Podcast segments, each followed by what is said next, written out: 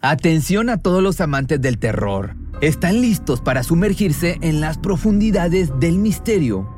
Pues les presento Archivos Perdidos, el podcast que explora las historias más escalofriantes de México. Archivos Perdidos no es solo otro podcast de horror, es una experiencia única que te lleva de la mano a través de historias como si estuvieras ahí mismo, viviendo los eventos junto con los protagonistas. La producción del podcast es impecable, con una narración cautivadora, efectos de sonido envolventes y una música que te sumerge en cada narración. Y si has vivido algo inexplicable, envía tu historia al correo archivosperdidos.genuinamedia.com y únete en este viaje a lo desconocido. Y no olvides también seguirlos en Spotify y Apple Podcast para no perderte ningún episodio. En resumen, si eres un amante de los misterios y las historias intrigantes, Archivos Perdidos es una adición, un complemento obligatorio a tu lista de reproducción.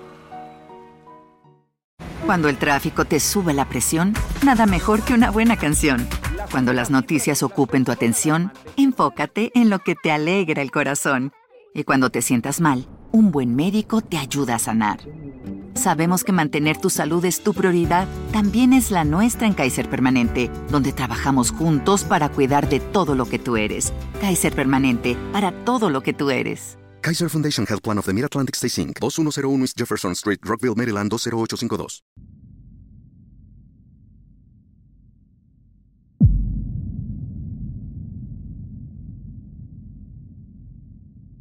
Hoy vamos a ver cómo a veces la vida imita al arte y no siempre para bien. Todos sabemos que una película puede hacernos reír, llorar, temblar de miedo o sonreír de felicidad, pero también el séptimo arte tiene la facilidad de inspirarnos. Esta historia comienza precisamente en una sala de cine, donde dos jóvenes de 20 años observan con deleite la recién estrenada Magnum Force en ella, una escena en particular le revolvió el estómago a los espectadores, donde una chica de la noche, de estas que venden caricias y placeres, es obligada a beber líquido para limpiar coladeras. Sin embargo, este par de amigos quedaron completamente maravillados por la escena, convirtiéndose en su principal inspiración para sus planes. Todo inicia en 1973. La música de los Rolling Stones, Beatles, Chicago y otras grandes bandas inundaban las estaciones de radio. En el cine, películas como Barrio Chino, El Padrino 2 y La Masacre de Texas sorprendían a una generación que comenzaba a ver fragmentos de lo que serviría de inspiración a grandes producciones.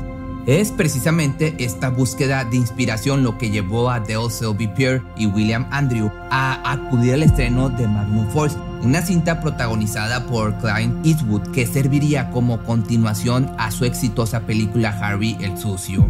En esta película, una escena en particular en la que un personaje somete a una mujer a bordo de un taxi forzándola a ingerir limpiador de tuberías y causándole una muerte casi instantánea, impresionó a los jóvenes que decidieron ver la película en al menos tres ocasiones más.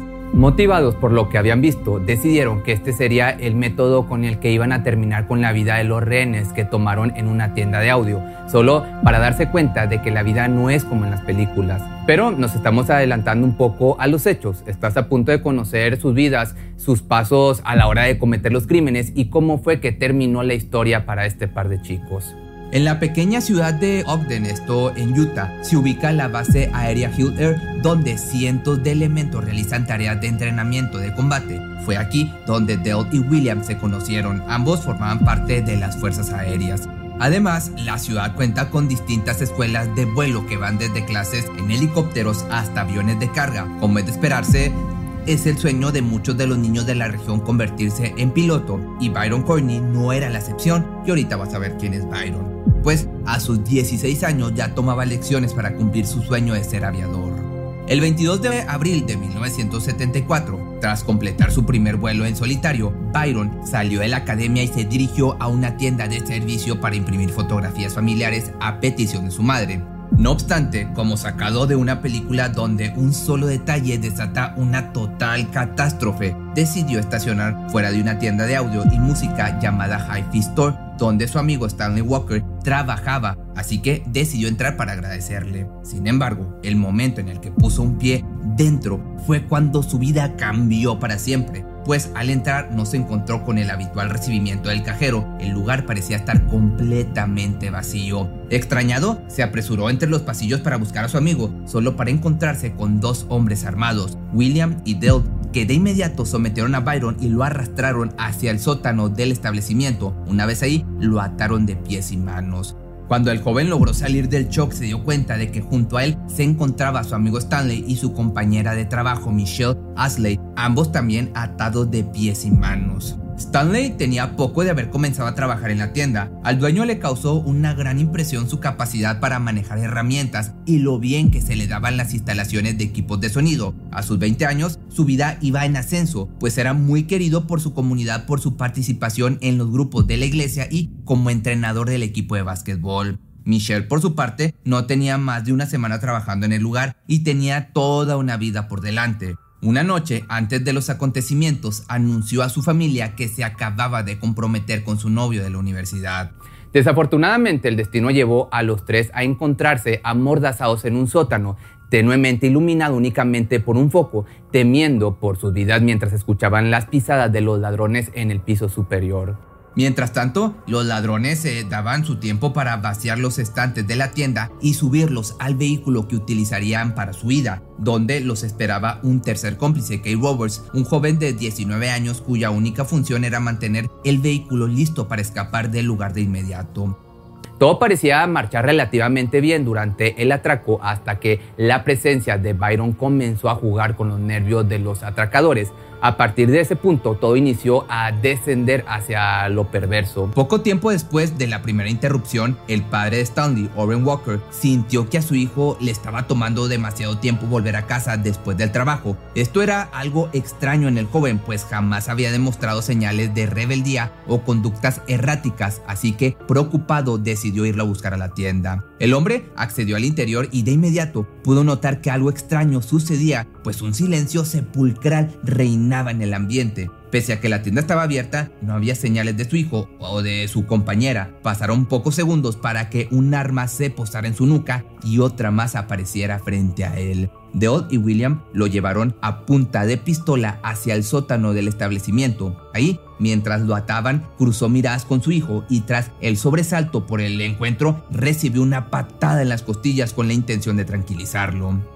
Tras ser sometido y puesto con los otros tres rehenes, los ladrones comenzaron a discutir, pues la situación comenzaba a salirse de sus manos, mientras que Deod sugería eliminarlos. William insistía en que bastaba con que los dejaran atados hasta que el dueño de la tienda descubriera el robo, pero esto no parecía ir de acuerdo a los planes de su compañero, que accionó su arma contra la pared para demostrar que no iba a ceder. Esto ocasionó que Michelle entrara en pánico y comenzara a decir en voz alta, solo tengo 19 años, por favor soy muy joven para morir, mientras que Orben le aseguraba que podrían llevarse todo lo que quisieran y ellos no iban a decir a las autoridades, pues la tienda estaba asegurada y las pérdidas podrían ser cubiertas. Pocos sabían que la suerte había sido echada desde el momento en que Kyron Nailsby, la mamá de Byron, decidió dejar su casa para salir a buscar a su hijo, pues no debería haber demorado tanto tiempo imprimiendo las fotos. Dio un par de vueltas por la calle principal hasta que encontró el auto de su hijo estacionado afuera de la tienda, por lo que no dudó en entrar. Vaya error. Pensó que se trataba de un descuido de su hijo y con paso firme se dirigió lamentablemente a la puerta, lista para entrar con un reclamo. No contaba con que su vehículo había sido visto desde adentro y al entrar un arma en su rostro le indicó lo equivocada que estaba. ¿Qué estás haciendo aquí? fue lo que le preguntó Deod. Solo buscó a mi hijo Corny, pero al escuchar la voz de su madre desde el sótano, el joven no pudo evitar gritar. A los pocos segundos, la mujer se unió al grupo de rehenes donde también fue atada de pies y manos. Ahora, con cinco rehenes y la situación completamente fuera de su control, los ladrones decidieron poner en práctica lo que habían aprendido al ver Magnum Force tantas veces, así que Dale envió a Andrews al vehículo de huida por un paquete en especial. Al volver, Pierre colocó el líquido en una pequeña taza y lo pasó a Carol diciéndole, es momento de un pequeño cóctel. No importa si no tomas alcohol, solo es algo de vodka con pastillas para dormir. Acto seguido, la tomó del cabello y la forzó a ingerir el líquido.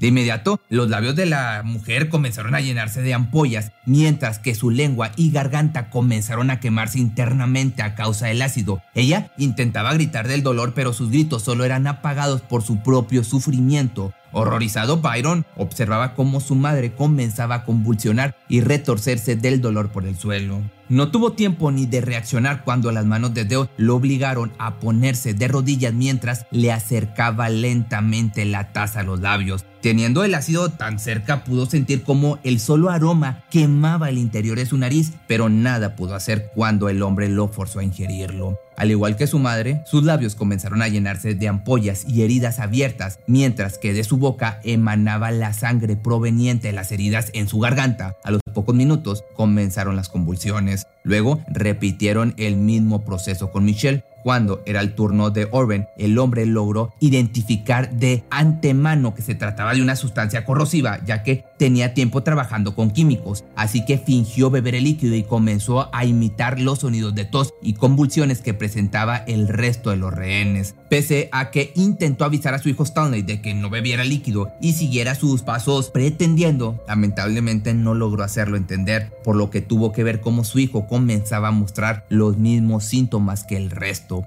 Al cabo de unos minutos, el ambiente se llenó de sonidos de tos y quejidos de dolor. Una vez que ejecutaron el método aprendido en la película, se dieron cuenta de que la realidad no es como en la ficción, pues sus víctimas estaban tomando demasiado tiempo para pasar al más allá. Desesperados, pensaron que tenían que hacer que el limpiador se quedara en su sistema digestivo, por lo que intentaron taparles la boca con cinta, pero no tuvieron éxito ya que las heridas que se les formaron impedían que la cinta quedara adherida a la piel. Mientras los rehenes agonizaban, los atracadores terminaban de subir los artículos robados al vehículo de huida y cuando finalizaron se dieron cuenta de que el grupo aún seguía con vida. Esto hizo desesperar a Dell, que decidió sacar su arma y dispararle a Carol en la nuca, terminando con su vida al instante. Acto seguido le disparó a Byron de la misma forma. Luego de esto decidieron tomar las pertenencias de los rehenes, quitándoles bolsos, carteras y el anillo de compromiso que Michelle recibió la noche anterior de manos de su prometido. Tras despojarlos de sus pertenencias, Pierre disparó a Oren y falló el disparo, así que decidió dispararle a Stanley para que el padre viera morir a su hijo. Como si esto no fuera poco, una vez que terminó con su vida, disparó nuevamente al padre, logrando rozar la parte posterior de su cabeza.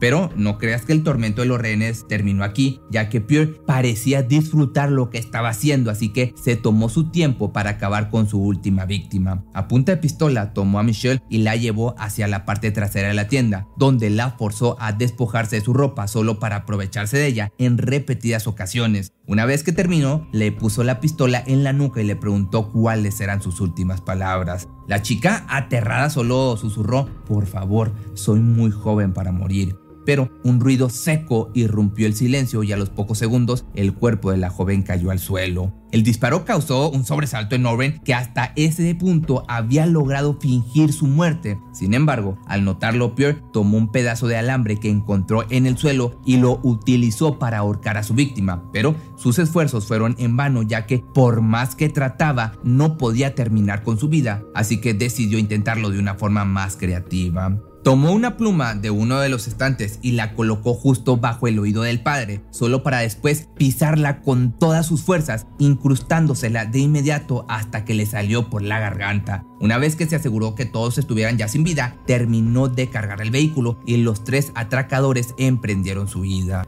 No obstante, lejos estaban de haber acabado con todos, pues Byron, Orben y Carol habían logrado sobrevivir pese a sus graves heridas.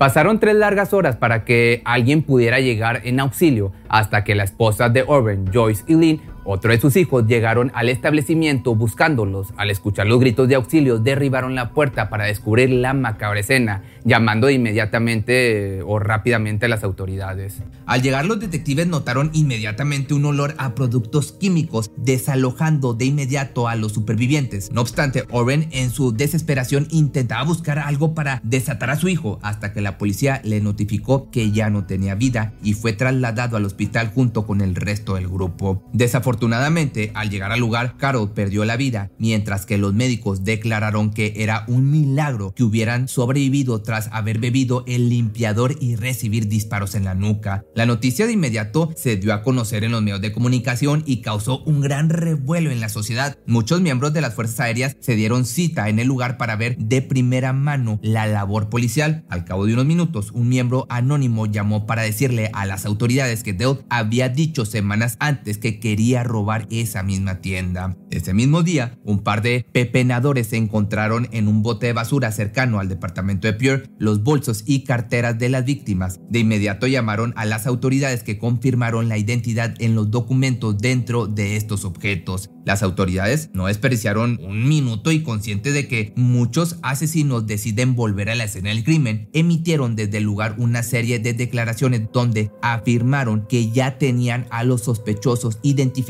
y comenzaron a dar pistas falsas sobre los hechos para ver la reacción de los asistentes. Todos observaban la escena atónitos y sorprendidos con excepción de dos hombres, Pierre y Andrews, que efectivamente regresaron ese mismo día para investigar por su cuenta.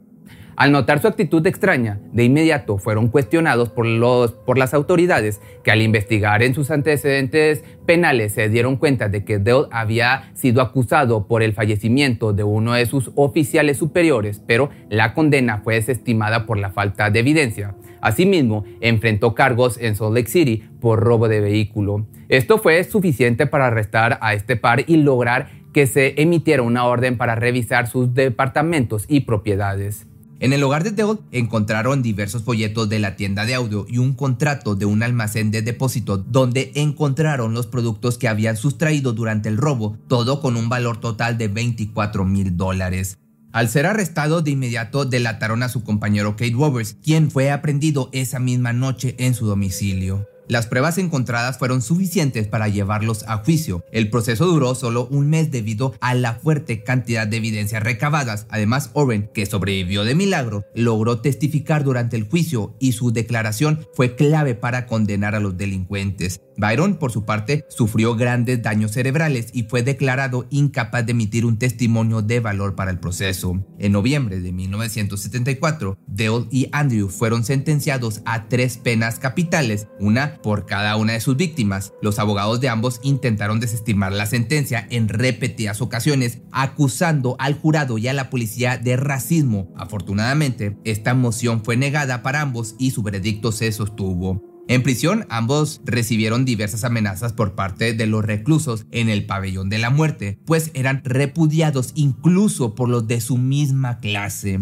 Debido a que solo se había limitado a conducir el vehículo y nunca entró a la tienda, Roberts fue solo acusado de robo y sentenciado a 15 años en prisión, de los cuales cumplió 13. Dale Pierre recibió la inyección letal en el año del 87, diciéndose arrepentido de los hechos y convertido en un hombre supuestamente de fe, negándose incluso a recibir su última cena. Cinco años más tarde, William Andrews recibió el mismo castigo, declarándose también un hombre distinto, pero su récord en prisión mostró distintos intentos de escape, ataques, ataques a reos y a otros guardias. En sus últimas declaraciones, de hecho, fueron hacia la sociedad culpándose de que habían sido víctimas de racismo. Por otra parte, solo una semana después de la ejecución de Andrew, Roberts acabó con su vida dándose un balazo en la sien. Un año después del incidente, Byron logró terminar la preparatoria, pero debido a las lesiones cerebrales no fue considerado apto para estudiar la universidad o conseguir un empleo, viéndose forzado a solicitar apoyo económico por parte de servicios sociales. De igual forma, tuvo dolores crónicos el resto de su vida hasta su muerte en el 2002 a la edad de 44 años, mientras que Oren vivió acompañado de su familia tratando de superar el incidente hasta que también murió en el 2000 a la edad de 69 años.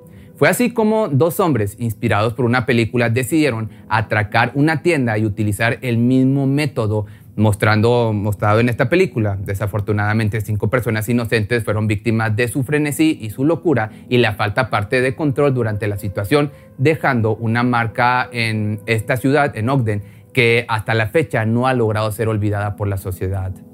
Pero si tienes alguna petición en especial, me puedes mandar un correo a correo arroba pepemisterio.com.mx o en mis redes sociales.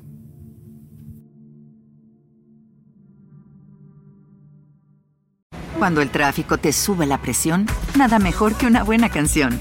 Cuando las noticias ocupen tu atención, enfócate en lo que te alegra el corazón. Y cuando te sientas mal, un buen médico te ayuda a sanar. Sabemos que mantener tu salud es tu prioridad, también es la nuestra en Kaiser Permanente, donde trabajamos juntos para cuidar de todo lo que tú eres. Kaiser Permanente, para todo lo que tú eres. Kaiser Foundation Health Plan of the Mid-Atlantic Stay Inc., 2101 East Jefferson Street, Rockville, Maryland 20852. ¿Te preocupas por tu familia? Entonces, ¿por qué darles solo huevos ordinarios cuando pueden disfrutar de lo mejor? Eggland's Best, los únicos huevos con ese delicioso sabor fresco de granja, además de la mejor nutrición, como 6 veces más vitamina D, 10 veces más vitamina E y 25% menos de grasa saturada que los huevos regulares, además de muchos otros nutrientes importantes. Así que, dales los mejores huevos. Eggland's Best. Mejor sabor, mejor nutrición, mejores huevos.